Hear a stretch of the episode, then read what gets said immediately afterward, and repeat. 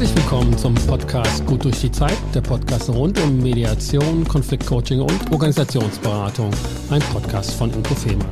Ich bin Sascha Weigel und begrüße dich und euch zu einer neuen Folge hier in diesem Podcast. Wenn Paul und Paula im Streit sind, können sie vereinbaren, ihren Streit im Wege einer Mediation beizulegen.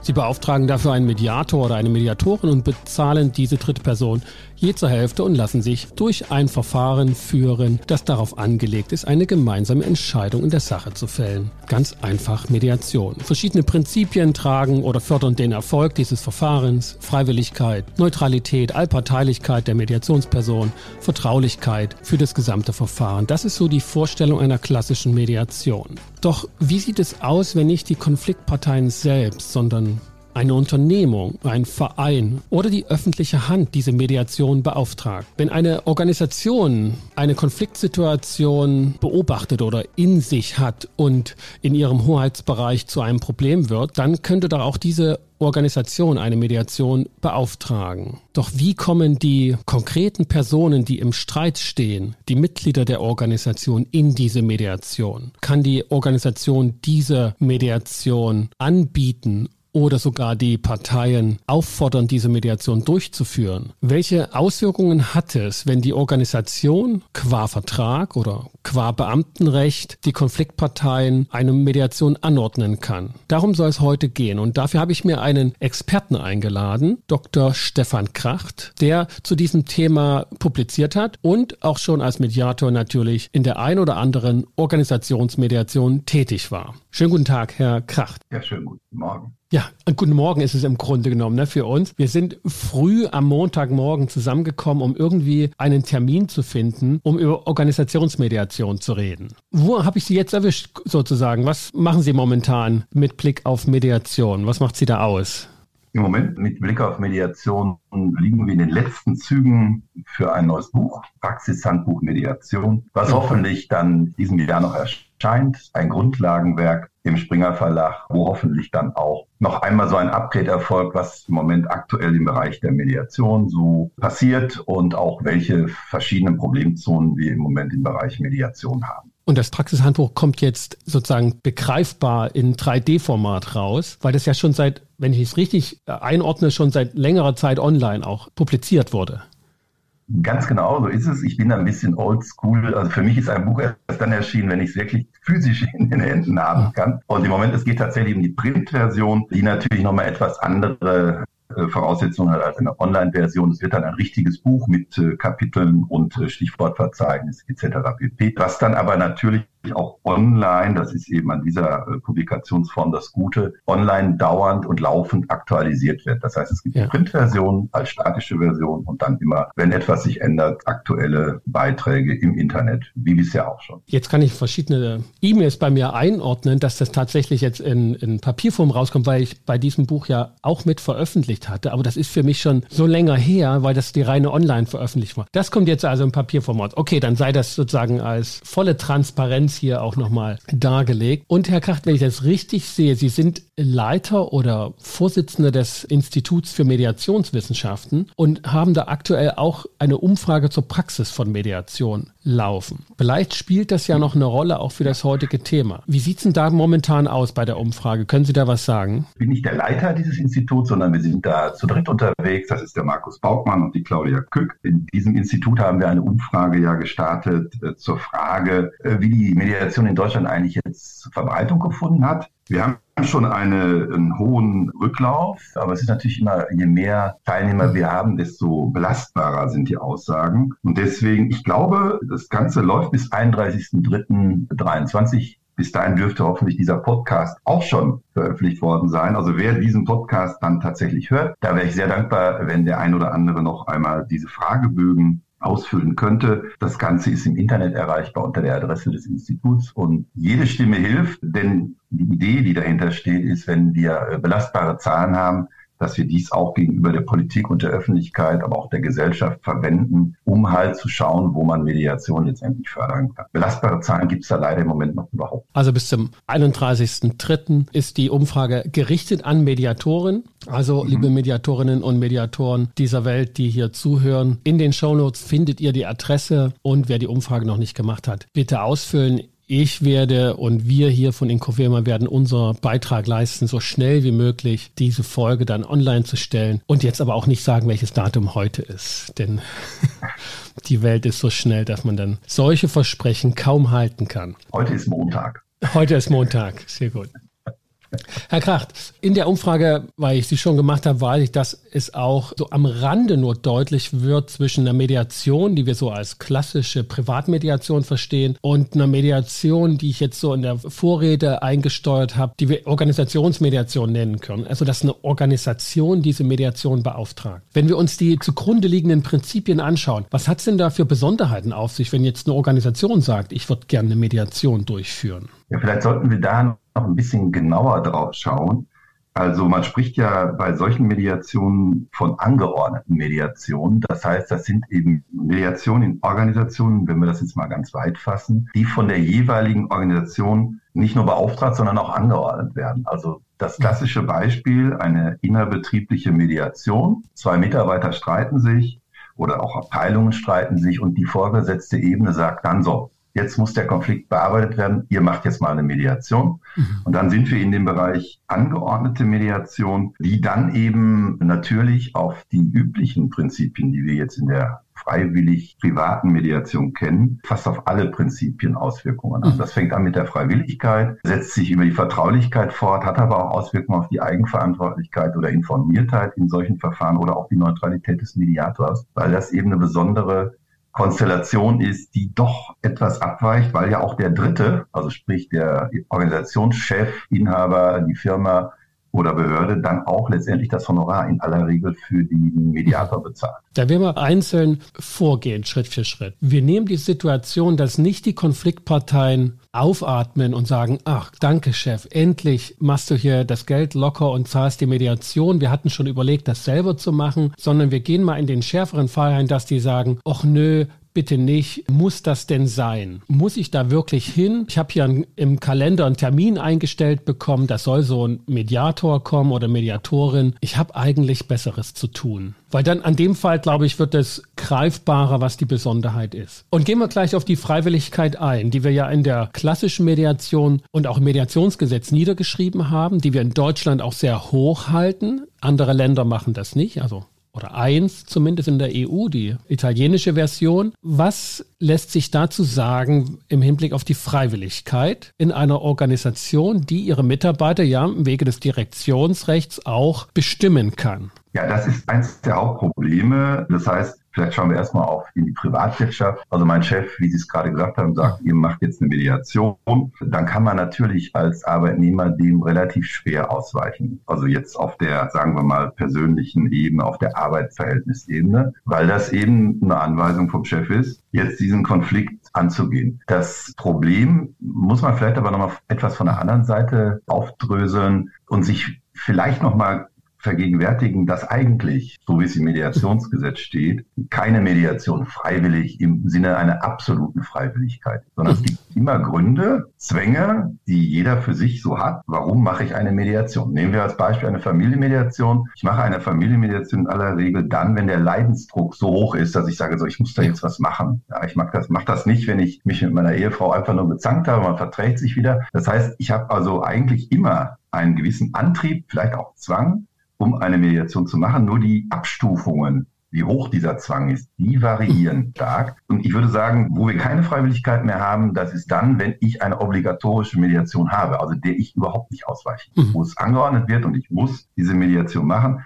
dann bin ich aus der Freiwilligkeit eigentlich komplett raus. Wie würden Sie den Fall einschätzen, wenn die Frau halt ganz klassisch ne, sagt, Schatz, wir machen die Mediation oder ich lasse mich scheiden? Wie das früher auch in der guten alten Paartherapie häufig anzutreffen war. Wäre der ja. Ehemann oder potenzielle noch Ehemann freiwillig in der Mediation, wenn er jetzt dort sitzt und sagt, ich weiß zwar nicht, was ich hier will, aber ich muss hier sein, weil ich meine Ehe retten will. Der ist natürlich freiwillig im Sinne jetzt der Mediation oder auch des Mediationsgesetzes da, weil er kann auch den anderen Weg gehen. Er kann sagen, ich mache das nicht, dann lass dich doch scheiden.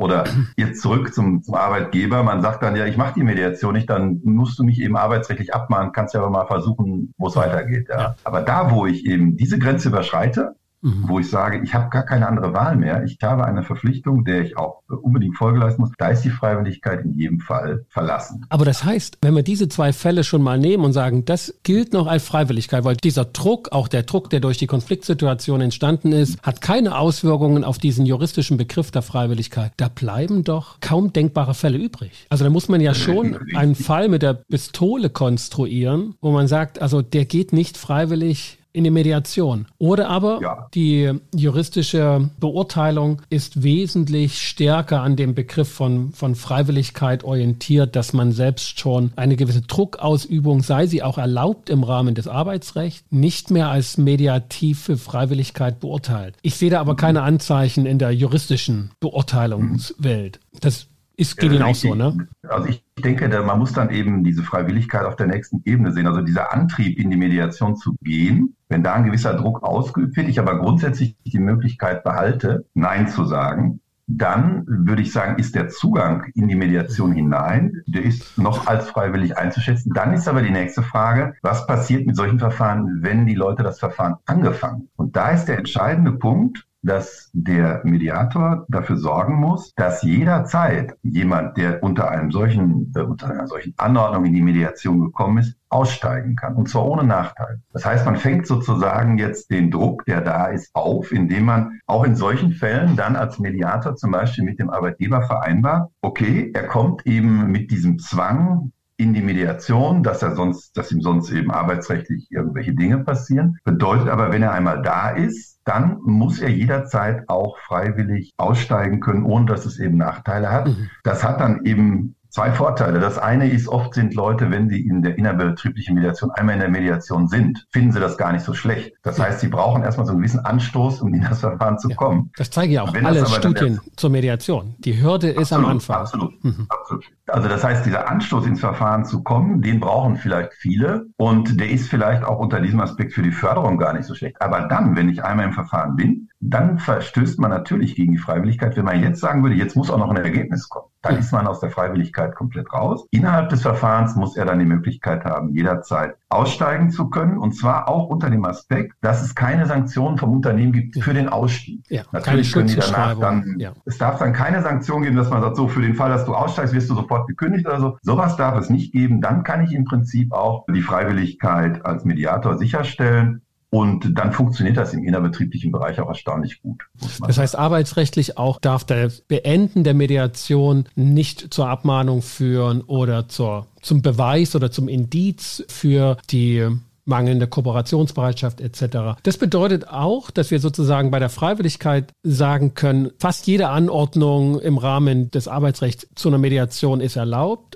Ne, du musst da hingehen, das ist sozusagen erlaubt, aber dort bleiben oder das Ding beenden, das ist nicht mehr davon gedeckt. Wobei man sagen muss, die Anordnung selber ist zwar grundsätzlich erlaubt, aber trotzdem gibt es keine Verpflichtung für den Arbeitnehmer, dahin zu gehen. Also wenn er sagt, partout, ich will da nicht hin, dann dieses, diese Möglichkeit hat er. Dann, dann muss, kann aber natürlich der Arbeitgeber kann dann sagen, ich regel den Konflikt dann auf der Ebene des Arbeitsrechts. Also das Übliche, ne? Er wird versetzt oder die Abteilung wird aufgelöst oder wird entlassen oder er wird abgemahnt. Das heißt also solche Sachen, die dann ja im Prinzip so zu verstehen sind, dass der Arbeitgeber dann den Konflikt auf seine Weise, meistens über die Hierarchie löst. Sowas ist dann unbenommen. Aber der Arbeitnehmer hat natürlich grundsätzlich arbeitsrechtlich auch die Möglichkeit zu sagen, nein, ich will das nicht. Dann hat er aber arbeitsrechtliche Konsequenzen, die dann unmittelbar kommen, während wenn er erst in die Mediation kommt, das ja. Ganze ja erstmal ausgesetzt wird. Ja, ne? das heißt, er hat ja Mitwirkungsmöglichkeiten, aber die arbeitsrechtlichen Konsequenzen sind nicht schärfer oder schlimmer durch die Ablehnung der Mediation, sondern ist das, was ohnehin schon da ist, als potenzielle genau. Möglichkeit für den Arbeitgeber. Ich würde noch, bevor wir zum nächsten ja. Prinzip übergehen, ein bisschen mhm. auf die Praxis schielen, denn wir haben jetzt so ein bisschen darüber gesprochen, was ist erlaubt und was ist rechtlich möglich. Was macht es für Unterschied für Sie, wenn Sie dort jemanden haben, der sagt, ah, wissen Sie, Herr Krach, Sie kennen das doch, wie es läuft hier. Ich habe einen Kalender online, da stand heute der Termin drin und da muss ich hin. Also, aber nichts gegen Sie, aber ich habe eigentlich wirklich Besseres zu tun. Das, was Sie machen, gut und schön, aber nicht hier bei uns. Bringt nicht. Ist Ihnen das unangenehmer, als wenn jemand sagt, oh Herr Krach, gut, dass Sie da sind. Sie hätten Sie schon vor Monaten hier gebraucht. Ich bin echt gerne hier. Ja, sagen wir mal so, das ist für den, für den Mediator ein bisschen eine schwierige Situation, weil er die Leute natürlich erstmal abholen muss. Und man kann das in der Praxis eigentlich dadurch schon mal abfedern, indem man mit dem Auftraggeber zum Beispiel so Sachen vorher vereinbart, wie zum Beispiel, dass die Inhalte der Mediation, da kommen wir gleich noch zu, vertraulich sind, dass also quasi nichts, was da eben jetzt besprochen wird, von mir als Mediator weitergegeben wird. Und das Zweite, dass man eben den Parteien, die da sind, deutlich macht, ich werde zwar von außen bezahlt, von einem Dritten, aber ich bin ausschließlich für Sie hier da. Mhm. Und dann ist es meistens auch so, dass die, also dass heute Leute in der Wirtschaft ganz häufig bereits so, sagen wir mal, Organisationsentwicklungsmaßnahmen, Teamcoachings und solche Sachen kennen. Das heißt also klar, so wie Sie es auch sagen, ne, das ist denen unangenehm, die wollen das manchmal vielleicht etwas verdrängen, dass es da überhaupt einen Konflikt gibt. Aber wenn man das eben nochmal deutlich macht, dass man für die Leute da ist, auch am Konflikt arbeiten will und der Arbeitgeber erstmal raus ist, dann hat man eigentlich so die erste, sag ich mal so, das erste Eis gebrochen und dann geht es häufig auch relativ zügig zur Frage, ja, um was geht's hier überhaupt? Meistens ja auch nicht, ist, ist ja auch etwas schon vorgefallen. Da gab es, vielleicht ist schon der Personalrat oder der Betriebsrat eingeschaltet gewesen. Also ganz selten ist es, dass das so vom Himmel fällt. Und meistens bereitet man so einen Termin ja auch vor, indem man halt vorher mit den beiden oder beteiligten Teilungen vorher auch als Mediator schon mal in Erscheinung tritt und äh, kurz ankündigt, was da überhaupt auf die Leute zukommt. Genau, also bevor das eigentliche Mediationsgespräch losgeht, haben die einen also bei mir zumindest kenne ich das, mich zumal kennengelernt oder zumindest natürlich mit mir telefoniert oder mich googeln können. Also für die Praxis habe ich gute Erfahrungen gemacht, indem ich das als Feedback der Organisation einsteuere. Sagt, die Organisation mag es sich nicht mehr erlauben, sie und ihre Konflikteskalation weiter sein zu lassen. Und stellen ein bisschen eine Distanz her zwischen den Mitgliedern, die im Konflikt sind oder von anderen auch so deklariert werden und der Organisation, die sagt, also das ist für uns ein Problem euer Konflikt und dem, den müssen wir bearbeiten. Und mhm. häufig ist es so, dass es auch dadurch erst zum Austausch kommt zwischen diesem engeren Kreis der Konfliktbeteiligten und den Personen drumherum, die sagen, ja, mhm. also das ist schon ein Problem, weil alle Welt guckt nur noch auf euch, was ihr macht oder was ihr nicht macht. Aber das ja, steigert nicht Fall. unbedingt die Freiwilligkeit und die, die Lust der Beteiligten darüber zu reden. Das ist zumindest meine Erfahrung. Das ist am Anfang mit sehr viel Vorbehalt, was passiert jetzt, was geschieht als nächstes. Und vielleicht ist das ein guter Absolut. Punkt zu dieser dieser Vertraulichkeit zu kommen. Ne? Also wo Sie sagen, äh, mhm. vielleicht das nochmal konkreter. Was ist das, was vertraulich gemacht werden muss? Weil das ja nicht qua Gesetz so ist. Ne? Wir als Mediatoren sind zwar erfasst im Mediationsgesetz, aber was müssen die Beteiligten vereinbaren in einer Organisationsmediation, dass da Zutrauen in das Verfahren entwickelt wird? Also das ist ein ganz heikler Punkt, weil natürlich normalerweise ist es immer so, dass der Auftraggeber dann auch vom Mediator Berichte haben möchte. Also wenn jetzt die ersten zwei, drei Sitzungen stattgefunden haben, dann will er wissen, na, wie geht's denn jetzt voran und was ist so jetzt ja. schon passiert, etc. pp. Das ist natürlich insofern schwierig, weil man eben dann von den Parteien so als verlängerter Arm des mhm. Vorgesetzten oder des, des Unternehmens wahrgenommen wird. Und deswegen ist es eigentlich sinnvoll, wenn man mit den Parteien vereinbart, alles, was dort besprochen wird, bleibt auch dort. Und ich als Mediator erstatte auch dem Auftraggeber von mir keinen Bericht, sondern mache das nur, wenn die Parteien damit einverstanden sind. Mhm. Und es ist eben eigentlich immer so, wenn das Ganze dann äh, erfolgreich gewesen ist, dann haben die natürlich auch ein Interesse, dass der Arbeitgeber dann die Rückmeldung kriegt, alles erledigt, der Konflikt ist gelöst. Also das Anders wäre auf jeden Fall in einem Bericht Inhalt. Also richtig. es ist erledigt, die Parteien sagen, wir haben eine tragfähige Lösung gefunden. Die genau. Lösung selbst mhm. ist sicherlich, soweit sie nicht höchstpersönliche Themen betrifft, auch berichtenswert und berichtensfähig. Also wenn ähm, zum Beispiel dann äh, auf, andere Aufteilungen vorgeschlagen werden im Team oder andere Verteilungen Veränderungen der inhaltlichen Arbeit, das muss natürlich auch dem Arbeitgeber gegenüber kommuniziert werden. Letztendlich muss er das ja dann auch absegnen, wenn das, wenn also jetzt kein Chef in der Mediation selbst dabei war. Und dementsprechend das schon, aber nicht jetzt zum Beispiel Dinge, die jetzt möglicherweise auch despektierliche Äußerungen über Vorgesetzte enthalten, ja, was ja. eben in solchen Situationen passieren kann. Weil dann haben wir sonst das Problem, dass die Parteien sich nicht öffnen. Mhm. Und die halten dann eben wieder Sachen zurück und dann denkt man sich ja, wieso komme ich denn jetzt hier nicht weiter? Ja, da ist noch ein anderer Beteiligter. Mhm. Weil der aber in einer anderen Hierarchieebene ist, redet man drumherum. Mhm. Das sind so Punkte, wo man dann eben durch die Vertraulichkeit eigentlich ganz gut hinbekommt, das Ganze offen, in einer offenen Atmosphäre zu gestalten. Gehen wir noch ein bisschen so, was erlaubt, was nicht erlaubt ist oder was auch häufig gewollt ist. Auftraggeber, also in dem Falle sind das dann die Vorgesetzten oder auch Personalabteilungen, die sagen, naja, wir brauchen schon ein bisschen Rückmeldung und unabhängig davon, ob wir die jetzt so organisieren, dass die Beteiligten die geben, in einem Rückkopplungsgespräch oder von uns ein offizieller Bericht gewollt ist, ist häufig auch gewollt, was wann geschehen, also wie viel geschehen ist. Also zum Beispiel, äh, wie häufig wir uns getroffen haben. Also Termine, Zeiträume, was auch für die Rechnung und dergleichen wichtig ist. Auch das ist ja. erlaubt und unterfällt nicht der Vertraulichkeit im engeren Sinne.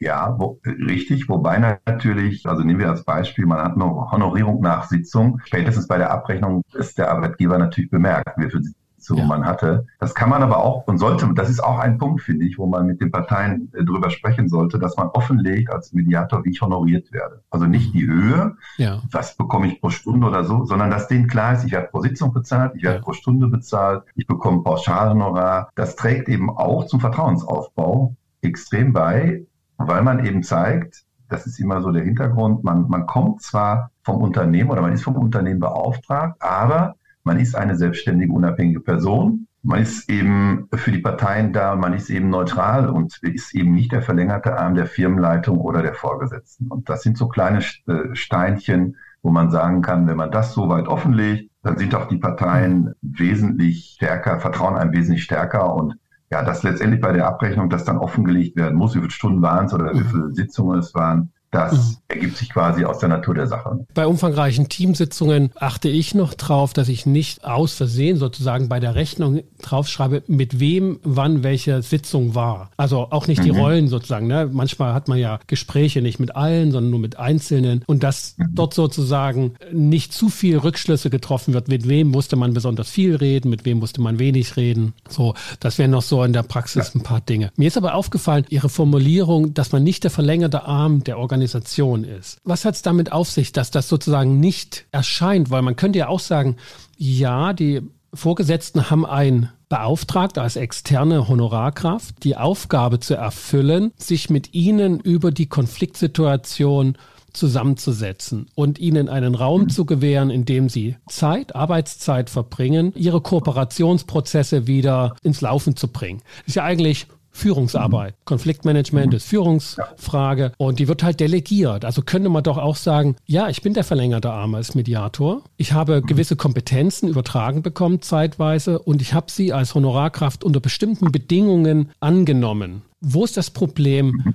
dass Sie sozusagen beschreiben, wenn Sie sagen, man darf nicht als verlängerter Arm wahrgenommen werden oder, oder, oder was wäre da problematisch? Ja, das wäre das äh, nächste Thema. Das wäre eben das Problem der Unabhängigkeit des Mediators. Ne? Der Mediator muss ja nach dem Mediationsgesetz, aber auch generell nach dem, wie sich Mediation entwickelt hat, neutral und unabhängig sein. Mhm. und äh, dementsprechend auch nur den Parteien verpflichtet. Und da hätte ich dann dieses Problem, dass ich sage, bin ich da noch unabhängig, wenn ich quasi als Beauftragter des Vorgesetzten auftrete, weil dann bin ich auch in einem bestimmten Rollenkonflikt. Das mhm. heißt, äh, Führungsarbeit wird von vielen Managern ja heute immer noch auch als also Konfliktlösung wird dort so gesehen. Aber das hat dann natürlich auch eine Fremdkonfliktlösung zur Folge. Der Manager, also der Vorgesetzte, der löst den Konflikt anders, als das die Parteien selber machen würden. Und deswegen muss man eben darauf achten, dass die Parteien einen als ihren Mediator wahrnehmen und nicht als verlängerten Arm der Geschäftsleitung, weil sonst bin ich eigentlich wieder in der Rolle Vorgesetzter mit den beiden Klienten. Das führt eigentlich dazu, dass wir äh, zu Beginn oder auch im laufenden weiteren Verfahren direkt eine Aversion haben, die ja vielleicht auch den Konflikt mit ausgelöst hat, weil immer der Vorgesetzte auf einmal andere Aufgaben übertragen hat oder einen Kollegen vorgezogen hat, etc. pp. Mhm. Deswegen würde das meiner Meinung nach nicht ganz zusammenpassen. Aber wenn ich den Gedanken folge, also A lässt sich ja nicht bestreiten, wir werden bezahlt, also von der Organisation. Ja. Und letztlich ist der Vorgesetzte oder der Abteilungsleiter derjenige, der den Daumen auf dem Budgetknopf hat. Insoweit, wenn das maßgebend wäre, hätten wir ganz schlechte Argumentationskarten, ja, dass wir da einfach klar abhängig sind, weil das letztlich die Bezahlung ist. Und wenn ich weiter das folge und sage, wenn ihr den Konflikt nicht löst, indem Rahmen, den euch eure Organisation zur Verfügung gestellt hat, dann hat die Organisation ein Problem. Das heißt, sie ist mit euch in einem potenziellen Konflikt, weil ihr euch auf eine Art und Weise benehmt, die die mhm. Organisation nicht weiter duldet. Das würde ja dazu führen, und ich bin da ein Freund davon auch, dass die Organisation mit an den Mediationstisch muss. wir tun ja jetzt praktisch erstmal so, ja. dass wir die Konfliktparteien separierend betrachten von der Organisation, aber sie gehören ja dazu. Wir könnten doch auch eine Vertreter der Organisation mit dazu nehmen an den Tisch und sagen, ihre Interessen sind ja. maßgebend auch, weil sie letztlich äh, die Mediation bezahlen und ein Interesse daran haben, dass das Ding gelöst wird. Wie handhaben Sie das? Lassen Sie Vertreter der Auftraggeberpartei, wenn man so will, mit in die Mediationsgespräche zeitweise zu? Also das, das ist ein schwieriges Thema, weil das hängt auch ein bisschen von den Parteien ab und wo, die, wo jetzt der Konflikt angesiedelt ist. Aber wie schaut es aus? Und jetzt komme ich zu einem Sonderfall und daher freue ich mich ganz besonders mit Ihnen drüber zu reden, weil Sie eben auch im öffentlichen Recht als Anwalt und Rechtswissenschaftler tätig sind. Wenn die Organisation die öffentliche Hand ist und eben nicht nur Angestellte im öffentlichen Dienst vor einem sitzen, sondern Beamte und Beamtinnen. Und damit will ich gar nicht irgendwelche Vorurteile oder Despektierlichkeiten gegenüber Beamte jetzt gleich schüren, aber ich habe den Eindruck, das macht schon einen Unterschied, wie die Personen ihr Verhältnis zur Organisation definieren können. Und Beamte und Beamtinnen haben ein besonderes Verhältnis. Wie erleben Sie das in Auswirkungen in der Mediation? Macht das einen derart großen Unterschied, wie das im juristischen der Fall ist? Ja, es ist tatsächlich so, dass also in dem Bereich angeordnete Mediation, also der einzig denkbare Fall auftritt, wo wir tatsächlich eine Anordnung haben, die dann im Prinzip so verbindlich ist, dass ich hier nicht ausweichen kann. Also tatsächlich eine obligatorische Mediation. Das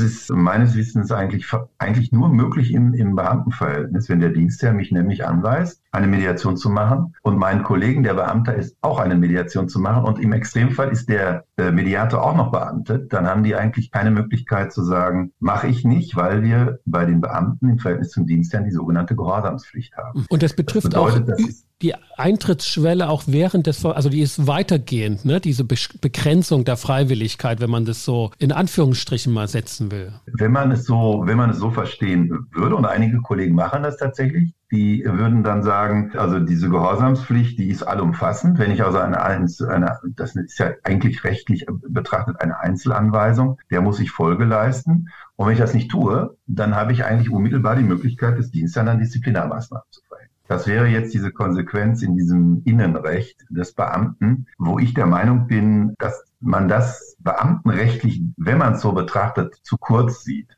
Weil man unterscheidet natürlich das Beamtenverhältnis im engeren Sinne als Innenrecht und man hat auf der anderen Seite eben das Mediationsgesetz als Außenrecht. Äh, rein rechtlich sind das zwei Rechtskreise, die sich erstmal nicht berühren. Auf der anderen Seite aber kann es ja nicht sein, dass im Innenrecht auf einmal ein, ein Verfahren angeordnet wird, wo ich auch die Freiwilligkeit überhaupt nicht mehr einhalte, mhm. also eigentlich einen direkten Verstoß gegen das Mediationsgesetz habe und das uns also völlig unsanktioniert bleibt. Ja? Mhm. Das heißt also, ich koche, köchel in meinem Beamtenverhältnis weiter, der, ich mache das nicht, der Vorgesetzte, der haut mir ein Diszi rein und äh, dann sagt man, ja, das ist ja, er hat ja seiner Gehorsamspflicht nicht genügt. Und ich führt uns jetzt rechtlich ein bisschen weiter, aber da muss man tatsächlich dann ein bisschen ausgreifen, mhm. muss also in die Verfassung reinschauen und findet dort eben im Artikel 20 äh, Absatz 3 die Vorschrift, dass eben die Exekutive nicht nur an das Gesetz, sondern auch an Recht gebunden ist. Mhm. Und wenn man sich dann überlegt, dass das Mediationsgesetz ja nicht an bestimmte Rechtskreise anknüpft, sondern an das Verfahren, also sprich an die Mediation, dann kann man mit sehr viel, sage ich mal, argumentativem Aufwand tatsächlich vertreten, dass das Mediationsgesetz dann auch als Recht im Innenrecht gilt und auch im Beamtenverhältnis tatsächlich eine Anordnung zu einer zwangsweisen Mediation gegen das Rechtsstaatsprinzip verstoßen würde. Der argumentative Aufwand ist muss, da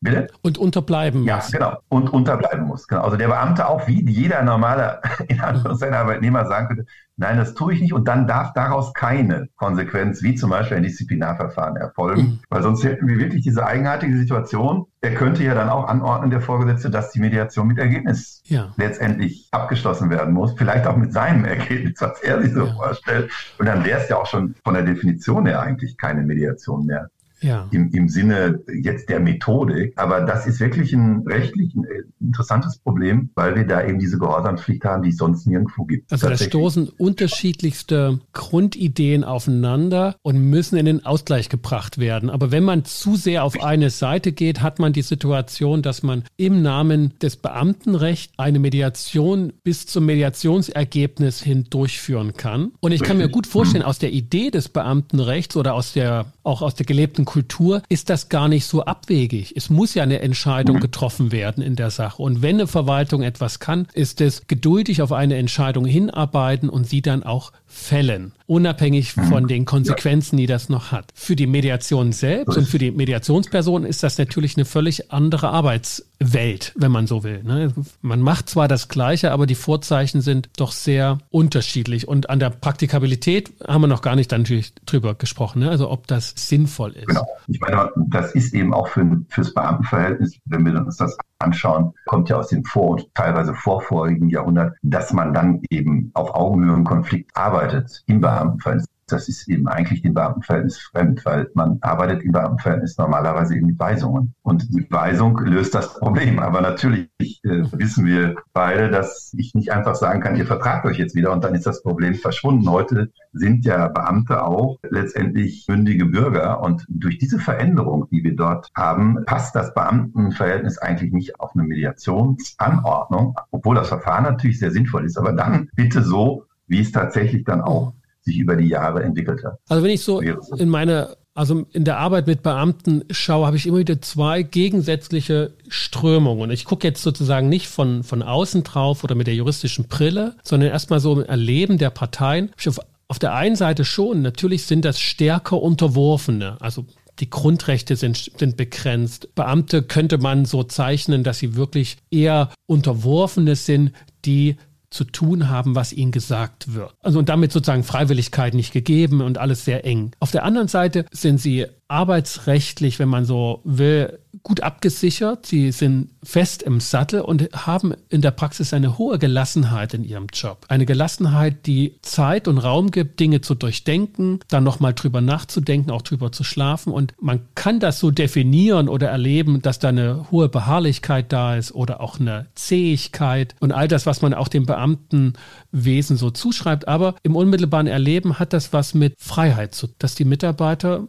Beamten Zeit haben, Dinge zu durchdenken, von allen Seiten zu prüfen und am Ende erst, und wirklich am Ende erst eine Entscheidung zu treffen. Und eigentlich ideale Voraussetzungen für eine Mediation. Die haben nicht Angst, dass sofort da die Kündigung droht. Und beides kommt so zusammen in der Mediation. Also die, die Position des Beamten aus seinem Verhältnis, die ist natürlich wesentlich stärker als jetzt sagen wir in der Privatwirtschaft. Weil wenn ich einen Lebenszeitbeamten habe, der kann ja quasi, da gibt es ja ganz enge Voraussetzungen, unter denen ich, das nennt sich dann ja auch aus dem Dienst entferne. Ja. Ne, da muss er also wirklich Straftaten begangen haben, äh, sowas in der Richtung. Also da ist die Position natürlich viel stärker. Aber auf der anderen Seite ist natürlich das Denken in richtig und falsch. Das ist ja quasi beamtenimmanent. Also wenn ja. ich jetzt an Finanzbeamte denke, die müssen halt die richtige Steuer festsetzen. Ja. Und dementsprechend ist da natürlich eigentlich die Frage, wie komme ich zu der richtigen Entscheidung im Sinne des Dienstherrn und die setzt dann der Beamte um. Wie Sie es schon sagen, er durchdenkt das natürlich auch sehr gründlich, aber immer eigentlich unter dem Aspekt richtig falsch, ja. in dem Sinne legal oder illegal. Und äh, da passt eigentlich jetzt, wenn ich als Beispiel nehme, ein Finanzbeamter, der, der der Meinung ist, dass diese Steuer anders festgesetzt werden muss als ein Vorgesetzter, dann entscheidet es der Vorgesetzte. Mhm. Und wenn, wenn der sich uns jetzt fragt, er seinen Vorgesetzten. Am Ende gibt es eine Verwaltungsvorschrift vom Bundesfinanzminister und dann ist der Fall erledigt. Wenn wir da jetzt auf einmal private oder persönliche Probleme rein zwischen Beamten haben oder zwischen Abteilungen, dann ist das, wird das im Beamtenrecht eigentlich auch mit den klassischen Maßnahmen, Versetzung, andere Abteilungen und so gelöst und nicht mit einem, einer Auseinandersetzung auf Augenhöhe, wo man dann eben auch die persönlichen Sachen regelt. Was für Beamte gibt es ja mittlerweile auch bei der Polizei wirklich sehr, sehr hilfreich. Es sind mittlerweile sogar bei der Bundeswehr gibt es einige Pilotprojekte, wo auch Soldaten, die untereinander Probleme haben, dann ja. Mediation machen. Aber äh, wie gesagt, man hat dieses Problem der, der Gehorsamspflicht und das muss man dann eben, das wäre jetzt meine Meinung, muss man halt rechtlich so einhegen, dass die Mediation dann auch legeartig durchgeführt wird und nicht am Ende, zwar oben drüber steht Mediation, aber am Ende doch eine Entscheidung in der Hierarchie das Problem scheinbar löst, denn dann löst es das Problem natürlich nicht. Also und ich merke, das ist ein ganz eigenes Fass, was wir da aufmachen. Das ist gar nicht nur eine Absolut, Besonderheit ja. der Organisation für Organisationsmediation, sondern die Arbeitsweise und auch worauf man gerade stößt als externer Mediator, ist in diesem Beamten oder bei der öffentlichen Hand wirklich was Eigenes nochmal. Und man kann gar nicht genau sagen, es ist Absolut. einfacher oder schwerer, sondern es hat einfach eine höhere Komplexität oder es sind, es, es findet unter anderen Vorzeichen statt. Und das bringt mir natürlich auf die Idee, dass wir dazu demnächst alsbald nicht allzu lang hin nochmal ein ganz eigenes Gespräch führen müssen, weil da sich viele Können wir gerne tun rechtliche, aber auch für die, für die Praxis von Mediatoren Rätsel auftun, die gelöst werden wollen. Herr Kracht, für den Moment will ich dabei belassen, dass wir uns dem Thema Organisationsmediation und was es mit den Prinzipien da auf sich hat, genähert haben und bedanke mich für das Gespräch, das hochinteressant war, auch für die Praxis, wie man als Mediator mit Organisation umgehen kann, muss, darf und auch sollte, um da eine Mediation durchzuführen. Ich danke auch für das Gespräch. Herr Kracht, bis zum nächsten Mal, sage ich. Ja, auf Wiedersehen. Ja, Wiedersehen. Ciao. Das war mein Gespräch mit Dr. Stefan Kracht zum Thema Mediation in Organisationen und welche Auswirkungen diese Vorgehensweise hat auf die Prinzipien der Mediation von der Freiwilligkeit über die Neutralität, Allparteilichkeit und Vertraulichkeit des Verfahrens. Wenn dir diese Folge gefallen hat, dann hinterlass doch ein Feedback und eine kleine Bewertung auf Apple Podcast oder bei Google Business. Ich bedanke mich, dass du wieder mit dabei warst und verabschiede mich mit den besten Wünschen. Bis zum nächsten Mal. Kommt gut durch die Zeit. Ich bin Sascha Weige, dein Host von Inkofema, dem Institut für Konflikt- und Verhandlungsmanagement in Leipzig und Partner für professionelle Mediations- und Coaching-Ausbildungen.